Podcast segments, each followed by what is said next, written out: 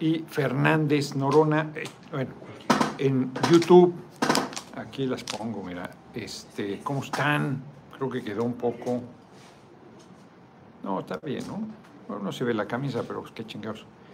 ¿Cómo se oye? Porque luego se quejan. Ahora no le puse el audífono ahí, el micrófono, para que no estén dando guerra. no se oye, que la chingada. Bueno, ahí está. Ahí está. Ahí está. Ahí está. Ahí está. Estoy en Monterrey, Monterrey, Nuevo León, la capital del estado de Nuevo León, que está mandando un mensaje muy fuerte a todo el país. Lo que sucede en Nuevo León puede suceder en todo el país. Desde hace tiempo la Ciudad de México ha estado amenazada de tener un problema serio con el abasto del agua.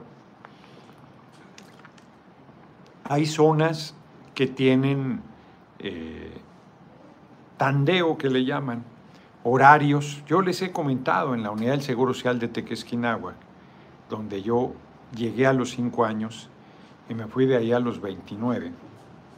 Toda la vida. El agua llegaba a las 6 de la mañana, creo, se iba a las 9, regresaba a la 1 de la tarde, se iba a las 3, regresaba a las 7 de la noche y se iba a las 10 de la noche, todos los días. Mi abuela, nosotros allá apartábamos cubetas con agua para el baño, sobre todo, en lo que estaba el receso, de que no había abasto de agua, o para cualquier cosa que se necesitara. Y era una constante. O sea, Iztapalapa, eh, alcaldía ahora, por la que gracias al apoyo del pueblo de Iztapalapa, estaba ayer chingando un tipo, hago la digresión, quiere ser presidente, no ha sido presidente ni de su colonia, pues no sabe, fui presidente de mi colonia, fui presidente de la preparatoria, fui representante de la carrera, fui presidente del PRD en el Estado de México, fui presidente de la Cámara y a la gacha me la robaron. Entonces, este, pero están ahí de intrigantes. Pero volviendo, al tema palapa gracias a la cual he sido diputado tres veces, que es un gran honor. Pueblo Iztapalapa se ha portado conmigo de primera. Larga vida el pueblo Iztapalapa. Ha tenido problemas de abasto de agua de toda la vida. Benjamín, saludos, doctor Noña, nuestro próximo presidente de los Estados Unidos mexicanos. Muchas gracias por tu generosa cooperación de todos los días. Entonces, es un problema, ahora sí que como se dice, multifactorial, que va desde el tipo de malentendido desarrollo que hay en México y en el mundo, que es pavimentar todo, chingar sobre los árboles, eh, entubar los ríos, secar los cuerpos de agua. Pues en, la Ciudad de México segaron, este, secaron el lago del Valle de Anáhuac. O sea, es una verdadera barbaridad. Entonces, se han hecho cosas verdaderamente monstruosas. El taladero de árboles, el taladero en la montaña, eh, han hecho, o como humanidad hemos hecho cosas terribles. Bueno, en la Ciudad de México había huehuetes que requieren un chingo de agua, no hay ni uno, ni uno. Tepoztlán hay una zona todavía con aguahuetes, pero se lo está chupando la bruja porque cada vez hay menos agua. Esta, a estas alturas del año pasado ya bajaba el río, no podías pasar sin mojarte las botas en serio. Una, cosa, es una cosa muy chingona, porque aunque antes todo mojado, es, eh, es muy bonito. Ahorita, o sea, la poza que le gusta a Emma, ya se puede uno meter ahí, está heladísima, pero no hay agua en el lecho del río, no hay agua corriendo, que a estas alturas ya debería haber. El año pasado ya a estas alturas había un chingo de agua, llovió mucho. Entonces, esa parte de ataque bárbaro a la naturaleza, ahí tienes un primer problema, que va ligado a la industrialización Aquí en Monterrey se le está cargando calor a las industrias refresqueras, que sí, pues es una locura, y las cerveceras, me están diciendo que viene el fin de semana, hasta parece que nos ponemos de acuerdo, se dan cuenta cómo coincidimos en los lugares el compañero presidente y yo. Este, viene el fin de semana y me dicen que hay quien dice que le van a reclamar, que porque este, hubiera traído mis regalos ahorita que salió la Sor Juana, que, que, le van a reclamar, que porque va a perderse empleos, que van a cerrar las empresas, que las refresqueras las cerveceras. O sea, si lo que se necesita es agua. Para los procesos industriales las empresas deberían traer agua del mar, desalinizarla y utilizarla. Para la industria alimenticia pues, se entienda que sea agua para el consumo humano, pero también tienen que pagarla. No la pagan y utilizan pues cantidades industriales literal de agua. Entonces es un fenómeno de muchos componentes. Si no cambiamos el sistema económico nos va a chupar la bruja. No lo quieren aceptar. Rafa Troquín, saludos cordiales, mi diputado aquí reportándome desde la chamba y como siempre es un gusto escucharlo. AMLO, presidente Noroña, el siguiente. Anden para que se eduquen. Sí, Peña Nieto levantó vedas, así es, en 10 cuencas, pero la chingadera es que a quien jodió fue a los campesinos, a los productores de, alimentos, a los ejidos, no a las grandes empresas, pues que siguen teniendo uso de agua a lo chacal. no comenté, fíjense, por cierto, no comenté hoy en la rueda de prensa primero y en las entrevistas que hemos hecho, no comenté este tema. Eh, Estoy contento, hace rato que no venía a Monterrey. Comí como si no hubiera comido en años. Es que desayuné en la sala VIP de la Terminal 2 del aeropuerto, que es bastante pedorra, la verdad.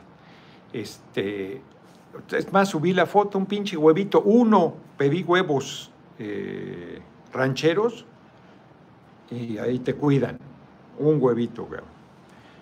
Un platito de fruta así tres rebanaditas de papaya y de melón, tu café negro como es. ¿Quién me encontré en la sala del aeropuerto? ¿Cuál austeridad? Este gobierno, ¿cómo es posible?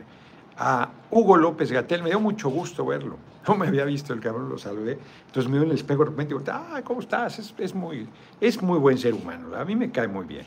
Es un funcionario muy competente.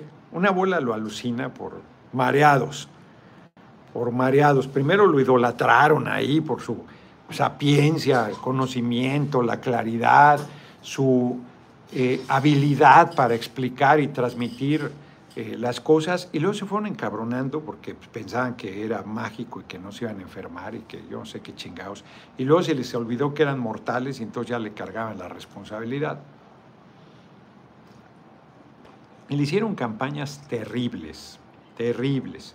Bueno, la vez que fue a la Cámara de Diputados, este, muy majadera la oposición. De plano suspendimos la reunión de trabajo en la Junta de Coordinación Política, pues estaban muy agresivos. Y así, tendiendo trampas, ¿no? Entonces eso... Pero ahí estábamos en la, en la sala VIP. Entonces le dije, ni les voy a decir lo que me dijo el cubrebocas. Ni les voy a decir. ¿Para qué? Solo les voy a decir se los dije. Se los dije. Me comentó una cosa interesante, pero no se las voy a comentar. Fíjense que ayer lo comentamos en la noche, no me pude trasladar a Monterrey porque se quedó una habitación ahí en el Ancira sola. Pobre, extrañando mi presencia. Y porque pues me quedé atorado, me quedé atorado porque destituimos, hoy ya estaban, ¿cómo les arde? No, fue Adriana Chávez la que pidió la de este, ¿eso qué, cabrón? Quien la pidió ayer fui yo, y ayer se destituyó a petición mía. Muchos diputados y diputadas, ciertamente Andrés Chávez, Lilia Aguilar, entre otras, pidieron la destitución. Pero ayer quien promovió la destitución cuando se podía hacer en la comisión de gobernación fue aquí su charro negro. Por más que a algunos les moleste, bueno, pues ¿Qué le vamos a hacer? Les molesta mi existencia. Noroña, presidente 2024-2030. El pueblo dice que Noroña es el siguiente para presidente. Basilio Velasco, muchas gracias, como siempre, por tu cotidiana cooperación y por tu cotidiano apoyo. Sería insustancial, fíjense, sería insustancial, pero ya se iba a levantar la sesión de la Comisión de Gobernación y Alito Moreno, Alejandro Moreno, iba a seguir al frente de la comisión. Se habían aprobado dos excitativas. Ahí está, la, se transmitió en vivo y ahí debe estar el video en el canal del Congreso, de la sesión completa. Entonces, nadie podrá negar que ya que se iba, se está cayendo la silla, que ya que se iba a terminar la sesión, a ver si la puedo alzar un poco. Ahí está, así se alza. Chucu. Ahí está, mira, uh, ya quedó mejor a toda madre. Suena un chingo, pero ya se alza. Entonces, suena con mis rodillas, así yo era súper atleta, pero me chingué una rodilla, esa que está sonando es la rodilla.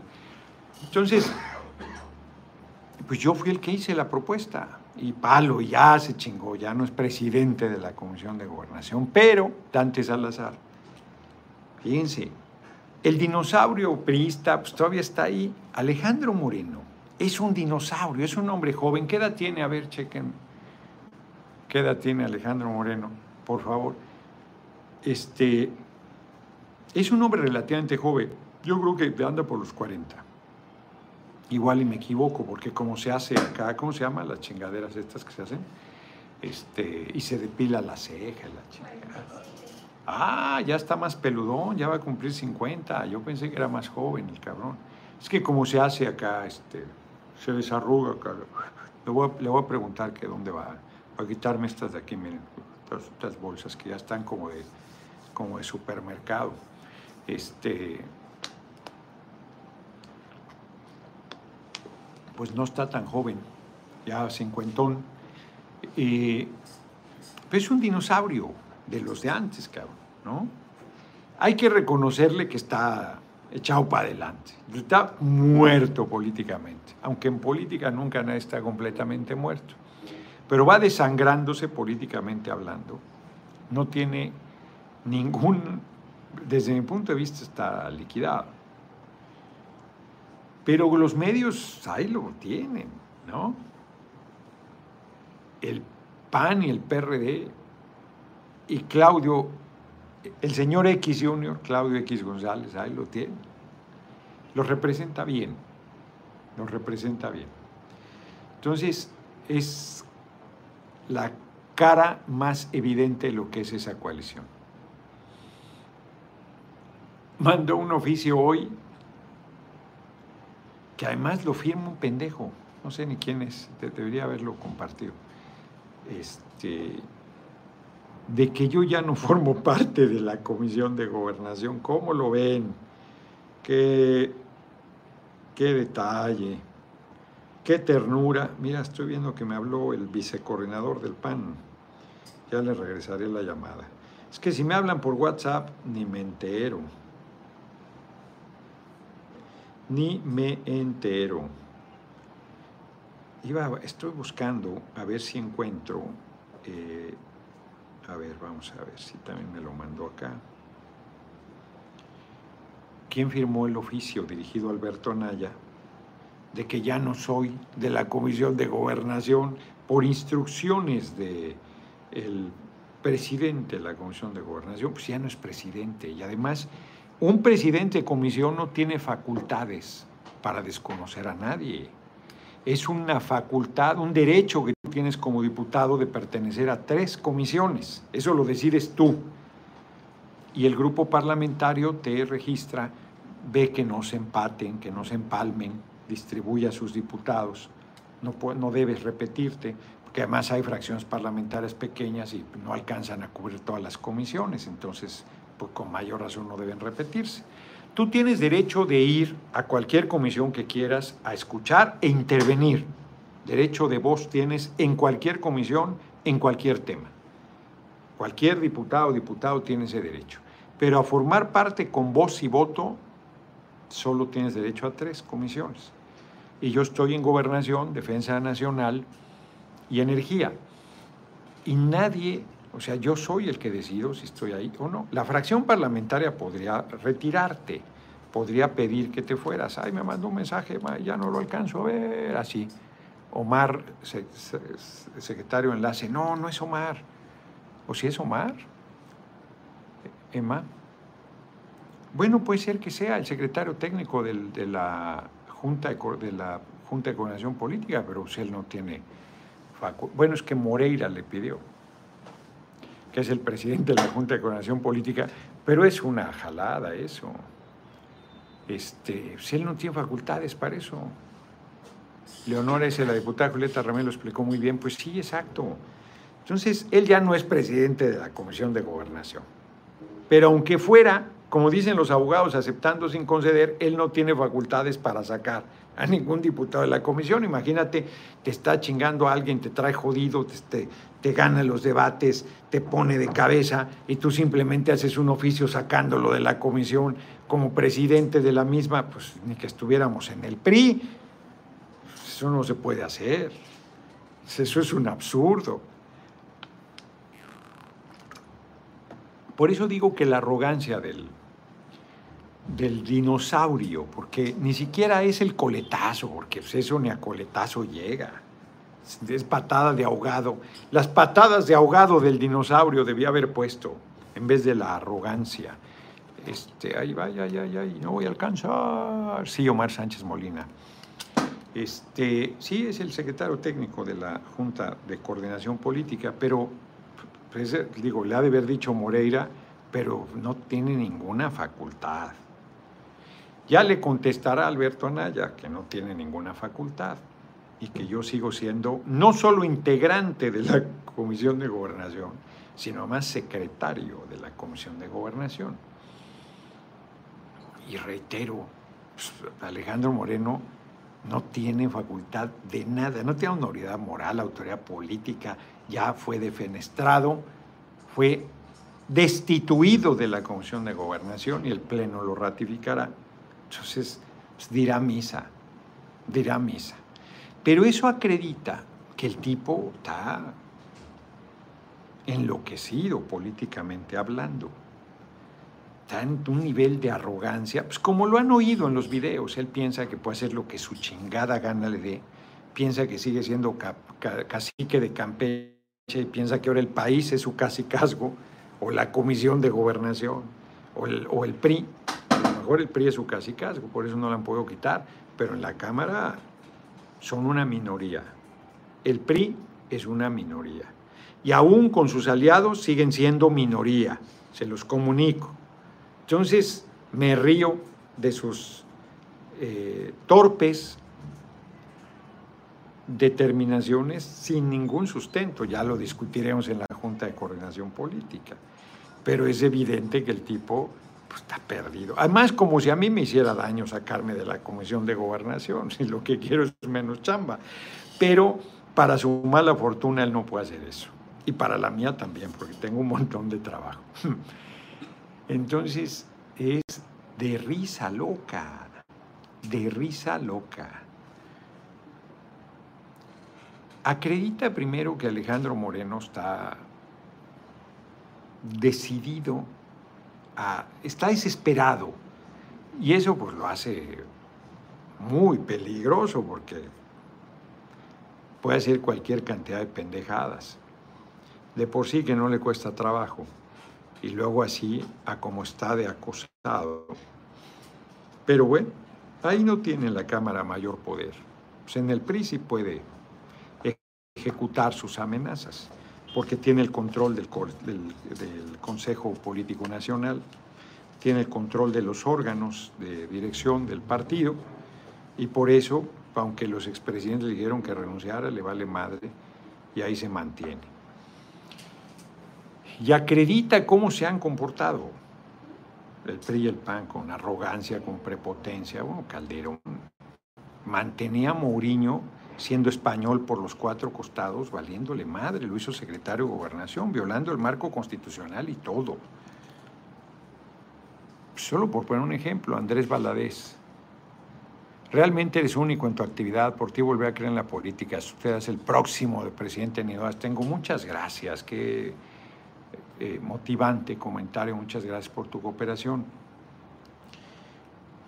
Bueno, pues Calderón, por supuesto, que pues, él sabía que se había robado la presidencia, ni que no lo supiera, y él sabía lo que García Luna era, pues él, él era su jefe, él era el aliado principal del Chapo les valía madre, pensaban que eran intocables. Salvador Pineda, muchas gracias por tu cooperación. ¿Qué iba? Le valía pero madre. ¿Qué dice el güey de Ted Cruz en contra de los gobiernos de izquierda América Latina? Pues los pueblos son los que deciden, no él. Y hasta amenazas dio y arremetió contra el hermano Gustavo Petro. Pues puede decir misa. No sabe hacer ni listas. El güey hizo una lista. ¿Fue él? ¿Fue Ted Cruz o fue...? Creo que sí fue Ted Cruz el que pidió que nos retiraran la, visa y una bola de paneaguados poco, con poco valor civil, iba a utilizar el término coloquial, pero ¿para qué? Con poco valor civil, renunciaron al grupo de amistad de México, Rusia, a la Cámara de Diputados, no les fueran a quitar la visa.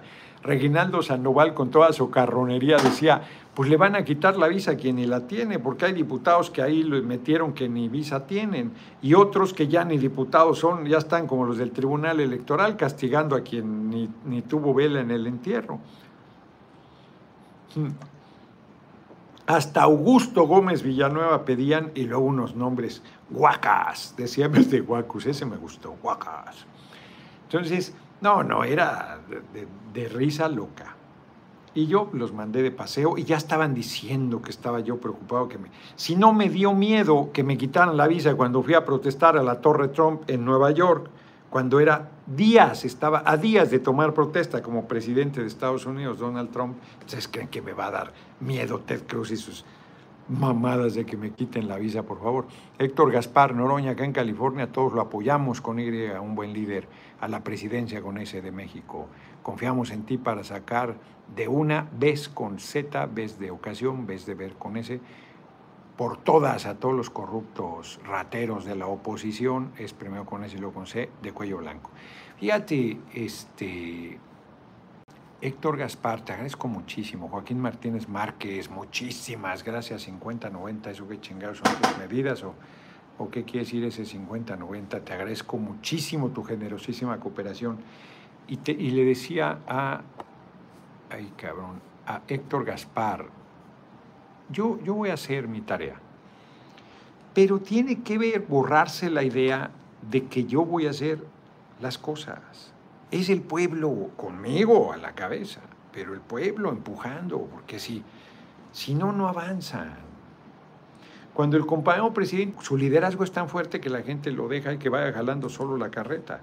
Lo ha apoyado, hoy lo comentaba con Horacio en un programa que tuvimos hace un momento, lo ha apoyado, porque sí lo, lo, respaldó cabrón en 2021, lo respaldó cabrón en 2018 para llegar a la presidencia, o sea, electoralmente lo ha apoyado. Lo apoyó en la revocación del mandato para que terminara su gobierno, su periodo de gobierno, eh, pero tenemos que ir más allá del voto va a apoyar, vamos a ganar Estado de México, vamos a ganar Coahuila, pero tenemos que ir más allá, porque si no, las cosas no van a caminar. Yo voy a hacer mi parte. Fíjense que este de Colombia Feroz, a propósito de las amenazas de Ted Cruz, me lo regaló Nidia, le agradezco mucho. Vicente González, ¿qué? Ah, no fue Ted Cruz, fue el otro güey. Vicente González son ambos de origen cubano, gusanos, este, de familias de gusanos, pues. Porque yo creo que cuando su familia salió de Cuba, ellos todavía eran niños. O a lo mejor ellos ya nacieron en Estados Unidos, no lo sé. Fíjense esto. Colombia es el único país del mundo en que la clase dirigente no ha cambiado en 500 años. Yo decía desde que es nación independiente, aquí se va más atrás. Aquí no ha habido ni siquiera una revolución burguesa, el pueblo nunca ha tenido protagonismo político. Gaitán tuvo mucho que ver en el surgimiento de los sectores populares y les hizo pasar un escalofrío a las clases dominantes liberales y conservadoras, que eran exactamente iguales, como el PRI y el PAN, hombre. Salvo en asuntos irracionales, sectarios y hereditarios. En los últimos 60 años, ningún gobierno colombiano ha renunciado a la utilización de la violencia para reprimir a su capricho, no digamos algún tipo de sublevación, sino de oposición. Esto lo escribe Antonio Caballero, que hay que leerlo porque no, no es el autor del libro, pero lo citan aquí. Fíjense, Jorge Eliezer Gaitán era un candidato a la presidencia que fue asesinado en 1948.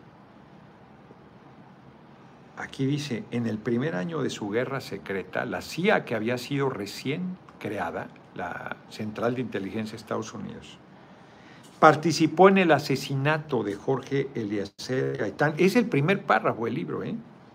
Cuando los dueños de Colombia decidieron que no podían impedir de otra manera que iniciara la democratización del país desde la presidencia de la República. Qué fuerte, cabrón, qué fuerte que la CIA, la Embajada de Estados Unidos en Colombia, así como eh, planearon el, golpe de Estado y el asesinato del presidente Madero y del vicepresidente Pinoza, se han hecho en Chile con Salvador Allende, en Argentina promovieron el golpe militar contra Isabel Perón después de la muerte de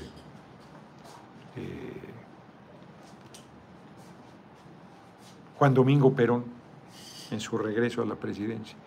Entonces, dice aquí, se supo como consecuencia de la calentura del coronel Virgilio Barco, porque de, de dónde sacas que la CIA hizo eso?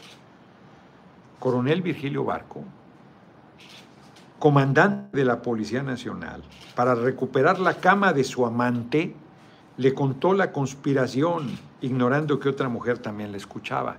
Al otro lado, en otro cuarto, en una delgada pared atrás, que se oía todo, estaba la mamá del, sacerdote Camilo Torres. El 9 de abril del 48, Gaitán, el negro Gaitán, como le decían, que no era negro, fue asesinado en el centro de Bogotá. Vea lo que pasa es que el presidente me encargó organizar el atentado contra Gaitán y los americanos nos ayudaron a matar a ese comunista. La CIA se había creado apenas el 27 de junio del 47. Italia y Colombia, fíjense este dato, eso chingado. Es, es negro, negro, ¿ah? Muchas gracias. Italia y Colombia padecieron esa guerra secreta, guerra, no está entre comillas, pero ¿cómo se llama cuando haces la letra cursiva? En abril de 1948, 10 millones de dólares financiaron a la democracia cristiana, que es el PAN italiano, para que ganase las elecciones, impidiendo que los comunistas italianos se apoderaran de la más antigua cuna de la cultura occidental. Porque en Italia la izquierda siempre fue muy fuerte y Italia debió ser el primer país en que por la vía del voto ganara el Partido Comunista. Los hicieron pedazos. Grecia también, Grecia también, pero como quedaron después de la Segunda Guerra Mundial repartidos bajo la órbita de Estados Unidos, muchas gracias, se los madrearon y países que no querían un gobierno socialista les impusieron estar del lado del bloque soviético, eso también es cierto. Como la CIA no contaba con ese presupuesto en ese tiempo, el Fondo de Estabilización Bursátil, que desde la Gran Depresión sostenía el valor del dólar, fue utilizado para financiar la campaña de la democracia cristiana en Italia. Y luego dice aquí que en la CIA se acordó el Consejo de Seguridad Nacional, no solo la CIA, el Consejo de Seguridad Nacional, alguien entró a internet y ya me está pidiendo aquí que si puedo compartirlo. Ya está. Incluye acción directa, que es un eufemismo para hablar de asesinatos. Acaban de asesinar al líder de... ¿De quién era? En Asia, en, Medio Oriente, acaban de asesinar a un este, dirigente político de, hagan de cuenta, de Al Qaeda, no era de Al Qaeda. Acaban de asesinarlo. Obama, el buenito de Obama, afirmaba, como todos los presidentes de Estados Unidos, asesinatos de dirigentes políticos. A Maduro intentaron asesinarlo. A Fidel Castro 500 veces. No, no, no, no, no, no. En, Asia Central y acaban de matar a alguien, Estados Unidos.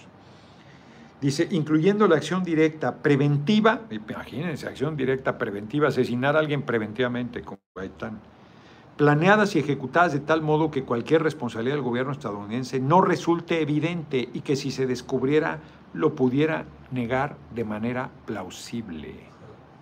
Qué fuerte, cabrón.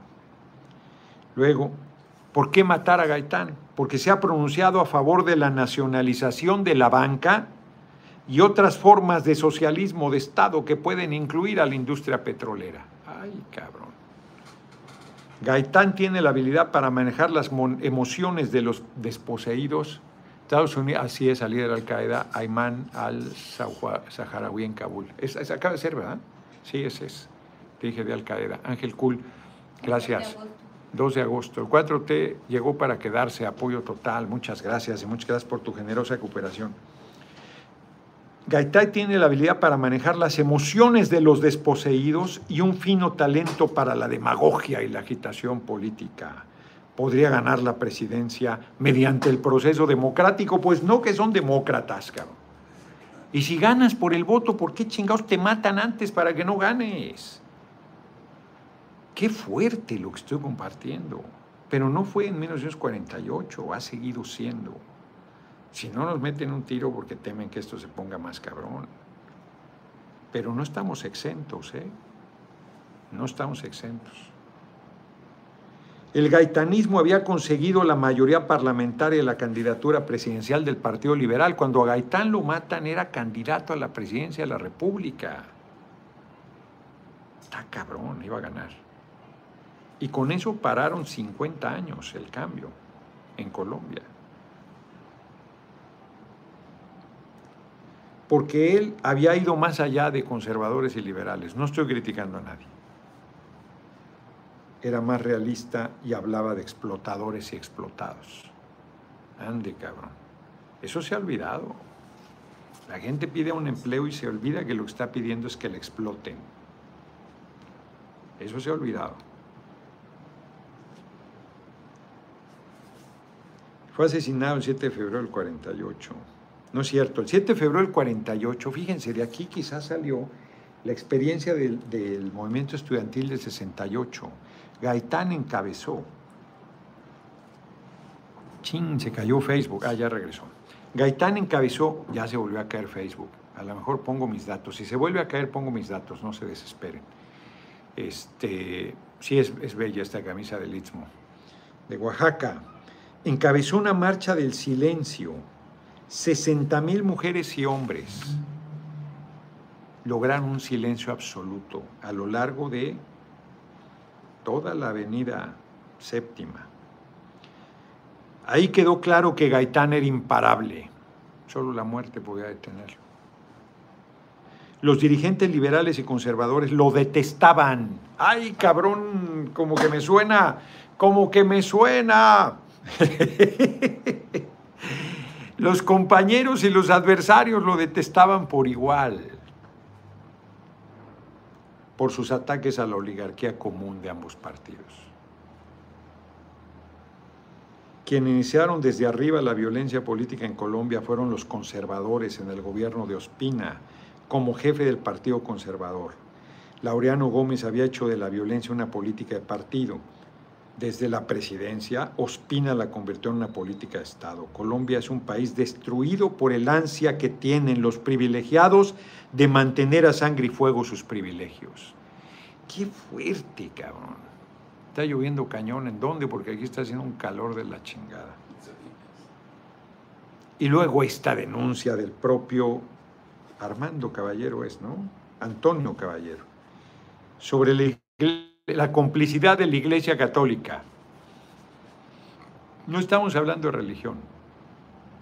Si la Iglesia Católica ha sido un lastre de retardatario en el mundo entero, la Iglesia colombiana ha sido una de las más reaccionarias del orbe cristiano. Sostén del injusto orden político y de la sociedad tradicional, ya han puesto el prestigio que les da la doctrina cristiana del amor y el poder que les da la riqueza al servicio de lo más reaccionario que ha habido en Colombia y en consecuencia al servicio que hoy estemos sumidos en un mar de sangre. ¿Les suena? te estoy, me estás oyendo, inútil. Se dan cuenta que la Iglesia Católica Mexicana no ha sido mejor. Ha habido sacerdotes revolucionarios, claro, ahí están Hidalgo y Morelos, pero la mayoría se opuso a la independencia, a la reforma, a la restauración de la República, a la revolución y a la cuarta transformación, apoyando los privilegios y el mar de sangre. Nunca dijeron nada con las matanzas del usurpador de Calderón y de Peña, nunca. Y hoy que hay un gobierno en servicio del pueblo, están jodiendo. Juan Roa Sierra, esto es de oro, cabrón. Voy a cerrar con esto, no, no me voy a echar todo lo que he leído hasta ahora del libro. Juan Roa eh, Sierra, el supuesto asesino, dice, el jefe de la policía había ordenado a los policías que detuvieron a Roa que lo entregaran a los enfurecidos bogotanos para que fuera la venganza popular la que impidiera que confesara el origen de la conspiración. Dice García Márquez que un amigo que almorzaba dijo, se jodió este país, acaban de matar a Gaitán. Dice Gabriel García Márquez, decía, ya murió, nunca he podido superar que fue el hombre elegante y bien vestido quien lo había arrojado a las hordas enfurecidas y desapareció para siempre en un automóvil de lujo. Aquel hombre había logrado que mataran un falso asesino para proteger la identidad del verdadero. Todavía hoy no existe una convicción unánime de que fuera Juan Roa Sierra el pistolero solitario. Esto aplica para Gaitán, esto aplica para John F. Kennedy y eh, Oswald, eh, Lee Oswald, y esto aplica para Colosio y Aburto. Como en las averiguaciones sobre el asesinato del presidente John F. Kennedy, se impuso la versión oficial del cuento del solitario alucinado por matar a un personaje. En Gaitán, en Kennedy, en Colosio. Jorge, anoche soñé que te asesinaban, le dijo su mujer, la loberquía te va a matar antes de dejar que ganes las elecciones. Y efectivamente, Plinio Mendoza Neira, que según era cuate el hijo de, de García Márquez, tiene un libro sobre él. El amigo cursivas que voluntaria o involuntariamente condujo a la víctima hacia el pistolero, lo llevó hacia la calle y ahí le metieron tres tiros. Luego este hombre, Plinio Mendoza Neira, formó parte de la delegación del Partido Liberal que negoció en Palacio Presidencial un gobierno de coalición. Si es un gobierno de, hagan de cuenta el PRI y el PAN, de liberales y conservadores de la oligarquía. Inclusive él planteaba que los militares tomaran temporalmente el poder. Había testigos que aseguraban que habían sido tres quienes se turnaron para disparar y otro decía que el verdadero, el verdadero asesino se había escabullido entre la muchedumbre y había tomado con prisa un tranvía. Todavía en 2008 se reconocía que solo había sido un asesino. La impunidad fue la única triunfante. Había cuatro tesis. Ah, vean nada más las tesis, cabrón. La conspiración en la que pudo intervenir pleno Mendoza Neira, la participación de la policía para deshacerse del candidato presidencial odiado por la oligarquía, la versión oficial, que considera a Juan Roa Sierra el único culpable, ahí les va esta, cabrón. La enloquecida acusación del supergodo que fue presidente de, de, de Colombia, Laureano Gómez, que a través del periódico madrileño ABC atribuyó el asesinato de Jorge Eliezer Gaitán a Fidel Castro como agente del comunismo internacional. No me vengas con semejantes mamadas. Entonces apenas el inicio del libro. Vean la foto, cabrón, qué foto más brutal. Es un muerto, un asesinado por la violencia, flotando en un río con un ave ahí parado encima de él. Buitre, ¿verdad? Está cabrona la foto. Este libro lo, tenía este Julián, así de subrayado como lo tengo yo. Este está, es que no tiene desperdicio. Lo empecé a leer en el avión y ya no lo quería soltar. la Sor Juana ahorita se lo presté y miren ya dónde va. Está buenísimo. Está buenísimo el libro.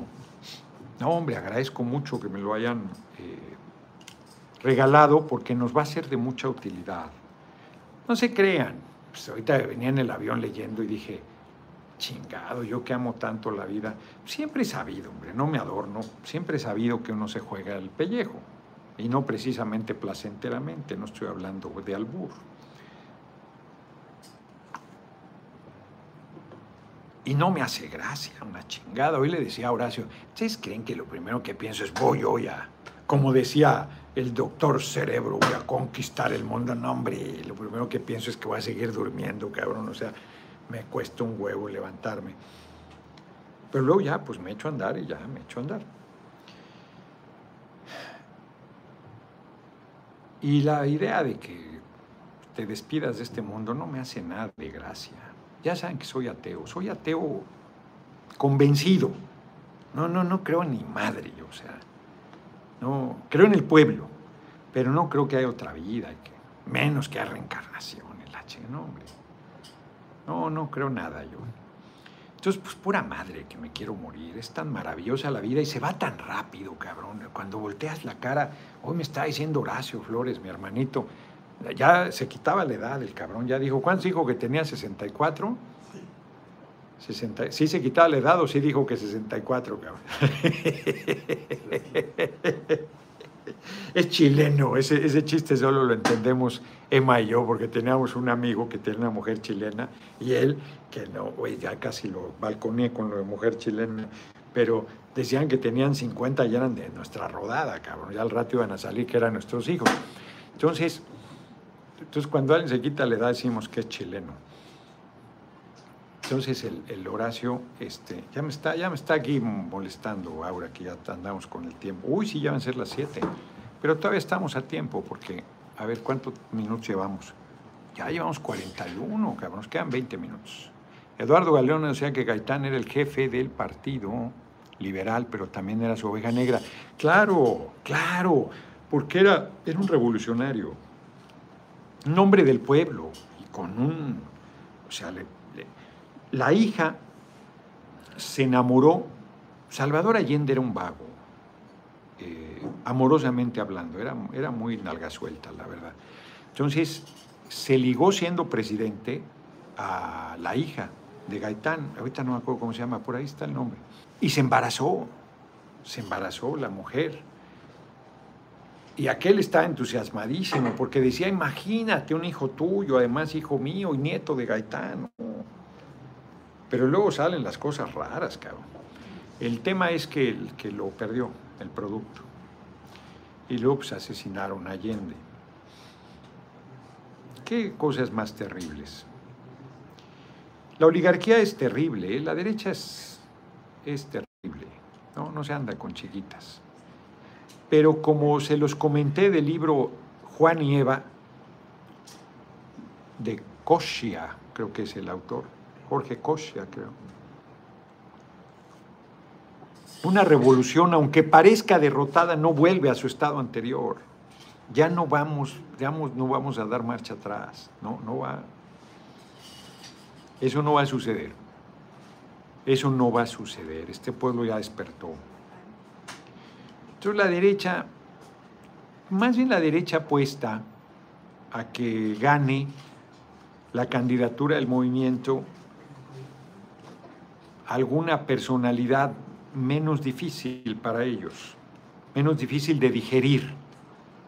No, no estoy diciendo que tengan una persona que les gustaría, no, a ellos les gustaría que el PRI y el PAN volvieran a gobernar porque son sus empleados y van a hacer lo que les manden. Punto. Pero de los perfiles que estamos en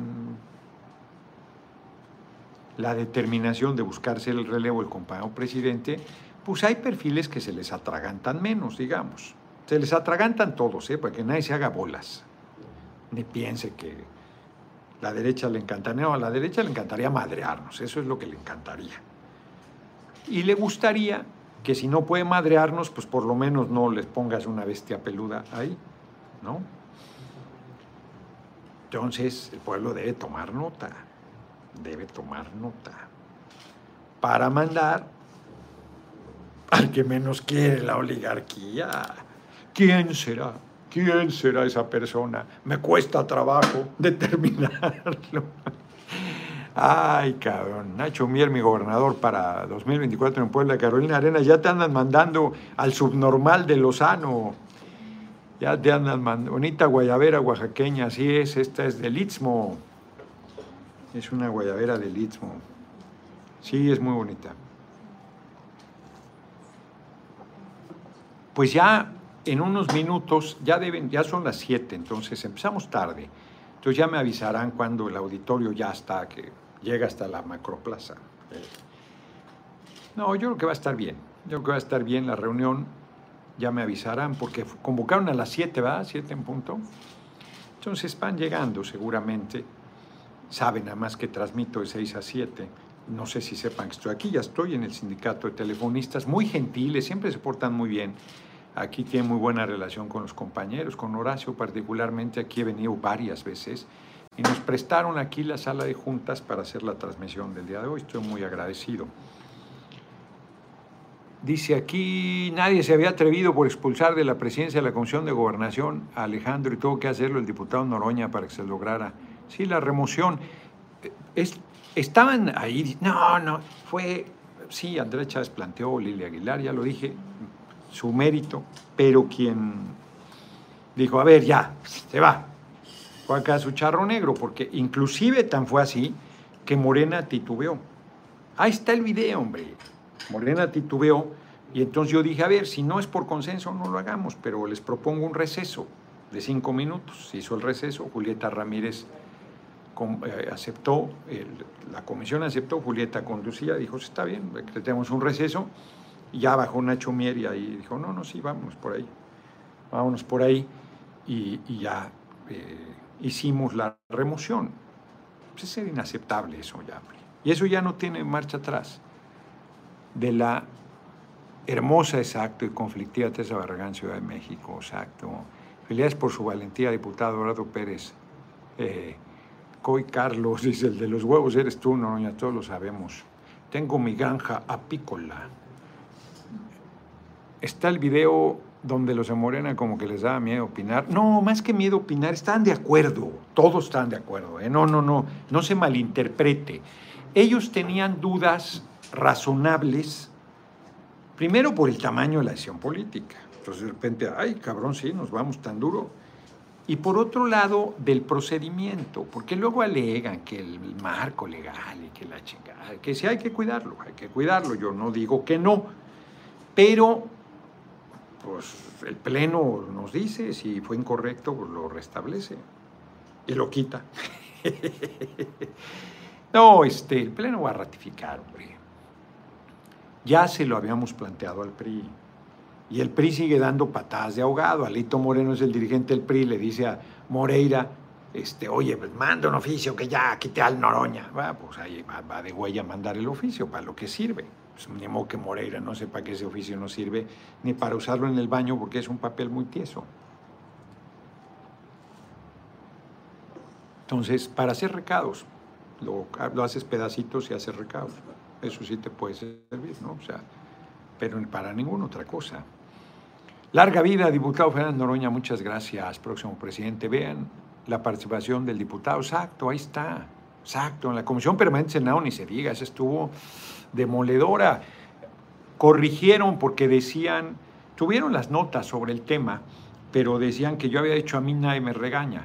No, inexacto. Yo dije, desde que se murió mi abuelita, a mí nadie me regaña. Reconozco que mi abuelita me regañaba, me encabronaba yo, no, llegó un momento, ya ves, cuando es adolescente, pues, estás que echas lumbre, cabrón. Si ahorita soy como soy, imagínense, cuando tenía 15, 16 años, no, hombre. No, hombre. Era un pinche volcán en erupción, cabrón. Me he serenado. La edad te templa. para los que me dicen que, sí, 62, para los que me dicen que, este, que ese carácter, pues ya estoy a toda madre, ya soy muy alivianado. Anoche te lo reconoció campechaneando en un video. Es que a campechaneando seguro es que oigan a Alejandro Moreno, debe haber sido un tipejo como gobernador, brutal, brutal. Campechaneando apoyó al, de, al de Movimiento Paneaguado, porque yo creo que pensó que él iba a ganar y, dijo, no, no, no va a ganar el PRI, va a quedar el sobrino, muchas gracias, va a quedar el sobrino, si va a ser terrible, imagínate. En su descargo, ¿eh? Pues yo se equivocó, pues es una chingona y se la debían, desde los noventas ella ganó y le hicieron fraude. Es una mujer, bueno, ya la vieron, es bien cabrona, tiene mucho carácter, es muy valiente y muy inteligente. Yo quiero mucho a Laida, la quiero mucho, es una chingona. Mi gallo Noroña, cuando ganamos la presidencia, llamar a Santiago Nieto, sí, claro, Santiago Nieto es muy bueno. ¿Saben cuál es el problema? Que ya tengo un chingo de hombres campechaneando es un traidor. Pues claro que no, hombre, aliviánense otra vez, ya van a empezar con... Aplíquense ustedes la exigencia que hacen hacia los demás. Aplíquense ustedes. Y entonces ya pues, podrán hablar con más autoridad. Pero si nomás juzgan a los otros y con ustedes son bastante blanditos, son muy inconsecuentes los que estén en esa condición. Nos quedan nueve minutos, vamos a leer las efemérides de hoy. A ver, iba a ver si, este, si me habían mandado también este teléfono, pero ya me dijo Emma, que fue el secretario técnico de la COPO. Un día como hoy, 11 de agosto de 1859, el presidente Benito Juárez expide la ley sobre días festivos civiles laicos. Qué, qué importante porque antes todas las festividades, hasta este día de 1859, todas eran fiestas religiosas, las que todavía siguen siendo las de los pueblos, pero días oficiales de descanso a nivel nacional, las fiestas religiosas. Entonces, a partir de hoy, 1859, los días festivos laicos, prohibiendo, prohibiendo la asistencia oficial a los actos de la iglesia, porque inclusive cada que ganaba un presidente, lo primero que hacía era ir a un Tedeum. ¿Qué es un Tedeum? pues era una misa, pero así, este, mamonzona para la, era parte de la, ceremonial. Está cabrón. ¿No? La iglesia tiene un poder político cabrón, si hoy la tiene. Ángel Cool campechaneando decepcionó a muchos, pues sí, hombre, porque debió haber apoyado a Laida, pero pues todo el mundo tiene derecho a corregir, hombre. 1945 se crea el gobierno del Distrito Federal en 1945 que sustituye al Departamento Central que a su vez hay que recordar que en 1929 Obregón disolvió el ayuntamiento de la Ciudad de México porque era bien rebelde y, le quitó la representación a los capitalinos y a la fecha, cabrón, no lo reconocen como un estado, ahora debe ser un estado de la República, le dicen Ciudad de México. A ver, díganme qué ciudad tiene 16 ayuntamientos, es una jalada eso. Pues un día como hoy se creó el Distrito Federal. 1956 muere Jackson Pollock. A mí no me gusta una chingada su pintura, ¿eh? Pintor estadounidense, creador del expresionismo abstracto. Es pinchísima. A mí no me gusta ni madre. Se la ponía cabrón. Ya se chingaron a Lila Salazar, blanco por andar de culebra. Ándele. ¿Cómo vamos? Viene Horacio, ¿verdad? ¿Qué dijo? ¿Cómo vamos? ¿A medio chiles? Perfecto. Perfecto, pues exactamente la hora va a ser porque dan justo siete minutos.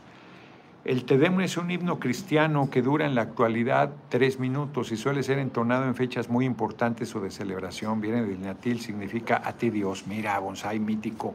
Muchas gracias por ilustrarnos. Pero le llamaban Tedeum a toda la ceremonia, no solo este cántico, sino era una ceremonia general cuando un gobernador o un presidente de la República tomaba el cargo y lo primero era ir a catedral o a, la catedral de cada lugar. ¿Cómo? Lo recortaron con el concilio. Lo recortaron. Ah, pues ahí está, era más largo, entonces eso era.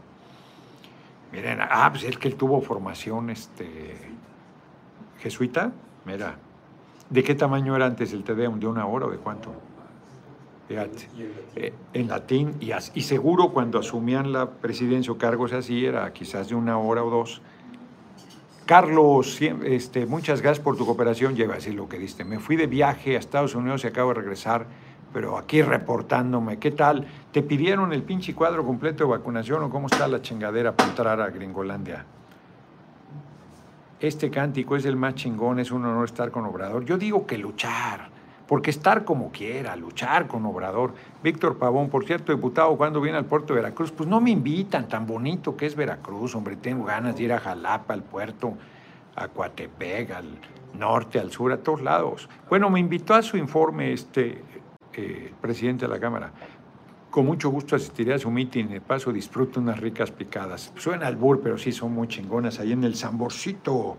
O las gordas negras, las gordas blancas. La parroquia, claro, un cafecito. Una, una, bomba con natas. No, hombre, cabrón, ya se me antojó. No, que se me va antojar, comí como loco.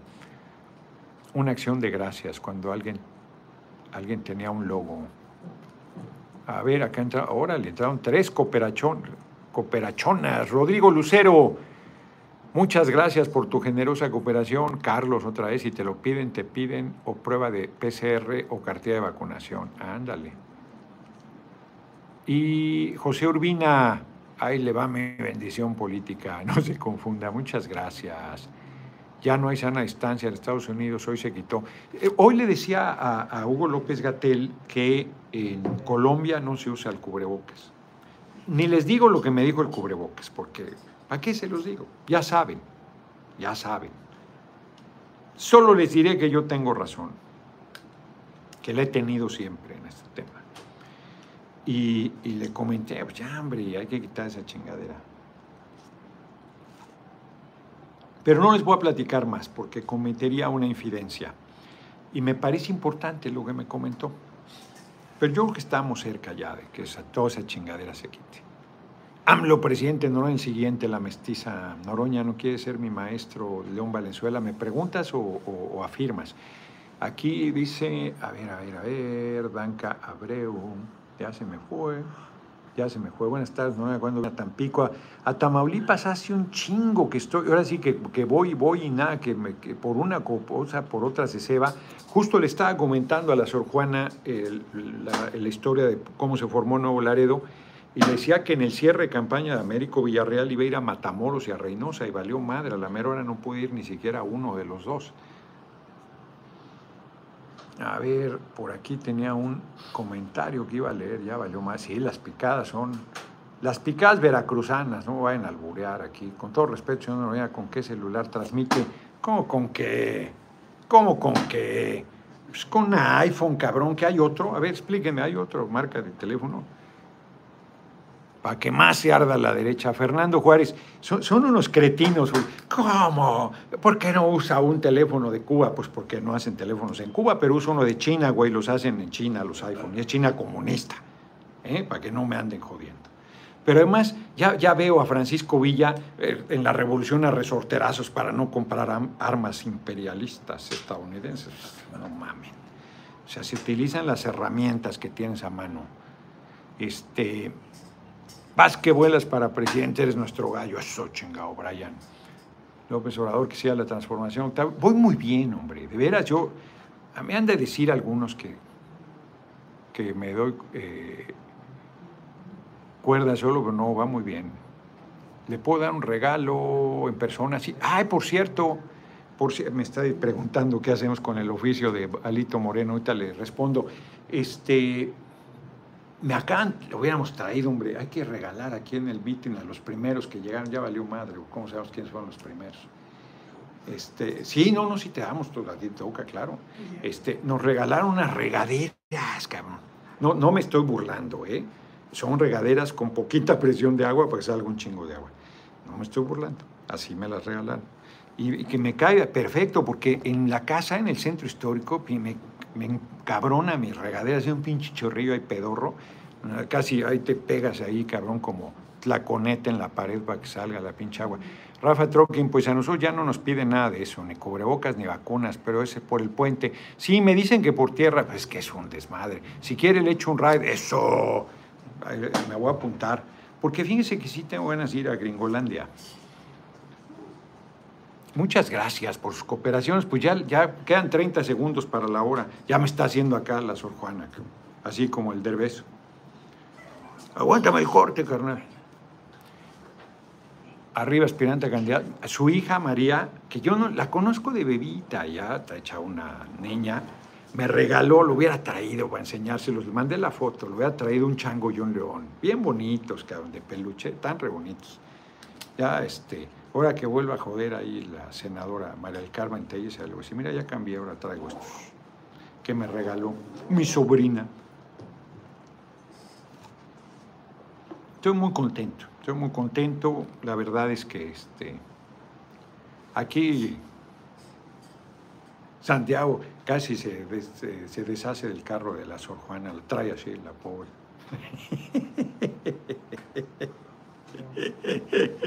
No, no es cierto. a toda madre se han portado Santiago súper ahí, nos va, nos trae, nos lleva. No, es un tipazo, además yo lo quiero mucho. A su padre ni se diga, es mi hermanito, el cabrón del Horacio. Y este, no, hombre, se han portado de primera. Me dio mucho gusto ver a la Sojana. Tenía rato que no la veía. Fue una sorpresa, no me esperaba ahí. Yo pensé que iba a llegar el Horacio. El Horacio, como siempre, se puso guapo. Con toda la gente que comió con nosotros, cooperaron ahí para la comida. En la Divina se come muy bien. Yo no había comido ahí el asado. Dice Santiago que es mejor cuando lo hacen con, eh, de, ¿cómo? Cacerola de cobre. Pero estaba, es, es de puerco está espectacular, ¿no? Comí como, como idem. Este, no, hombre, estaba. Y un pan de lote que nos dieron al final, estaba de muerte natural, como decía una persona que conocí. Este, vamos, licenciado Noroña, solo nos trae. No, a ver, Silvia Flores, no te lleves, hombre, que no nos traicione. No, o sea, llegué a esta edad ya, para andar haciendo pendejadas a estas alturas de la vida, hombre.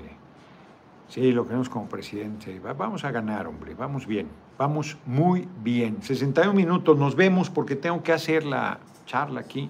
Y luego todavía quieren que una cena. No, hombre, que cena. Yo me voy a ir a dormir hoy. Ahí les voy a mandar un pinche video. Nos vemos. Definitivamente agradezco a todos los compañeros Teresa Barragán, oroñistas que apoyan a todos los frentes a nuestro charro negro. Muchas gracias. Fíjate, por ejemplo, a Teresa Barragán yo no la había mencionado. Es que hay un montón de compañeros que apoyan y que se me van. Desde Mérida te apoyamos tan bonito. Fernando Vega, me siento. ¿Por qué te sientes? ¿O te están albureando? ¿Qué chingados? Chingoleón, presidente, eso. Ah, depre. Pues no te Bueno, no es, no es mental. La depresión no es un asunto de voluntad. A lo mejor necesitas hay alguien que te ayude, ayuda profesional, lo digo en serio. Te espera, a ver qué dice aquí. Te espera la presidencia, ojalá.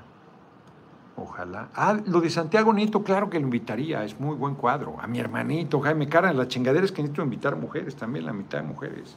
Ni modo pedirles que se hagan la jarocha, entonces está, está cabrón el asunto. ¿Qué traen ustedes? Ve estos cabrones, o sea, no puede uno plantear ninguna situación hipotética porque ya nos vemos, nos vemos mañana. Entonces mañana 6 de la tarde desde, yo creo que desde el aeropuerto de Monterrey, no sé. No sé cómo vamos a estar. Yo creo que sí, porque si no, ¿a qué hora es el vuelo? ¿Siete y algo? Yo creo que hacemos a lo mejor no completa. Depende a qué hora es el vuelo.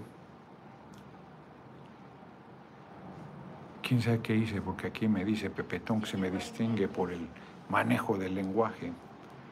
7.43, yo creo que sí alcanzo a transmitir la hora, porque se volvió a cortar un momento en Facebook porque pues, se sube media hora antes. Yo creo que transmito desde el aeropuerto. Nos vemos.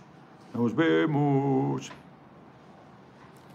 Ay, acaba de entrar otra cooperación. Carlos A. Morales. Si aporto aquí, no me multa el trife, no. Por afiliarme a los amigos de Noroña. No, porque no es campaña. Y además hay una cantidad, nadie ha superado la cantidad de donación en campaña, pero no es campaña todavía. 150 dolarucos entraron, muy agradecido, muy, muy agradecido. Les mando un abrazo y a todos por sus comentarios, por su tiempo. Nora Sufrada Miel dice, linda noche, mi próximo presidente. Eso, viva el doctor, el más chingón y sus píldoras, ahí las tengo, para que se eduquen. Nos vemos, nosotros.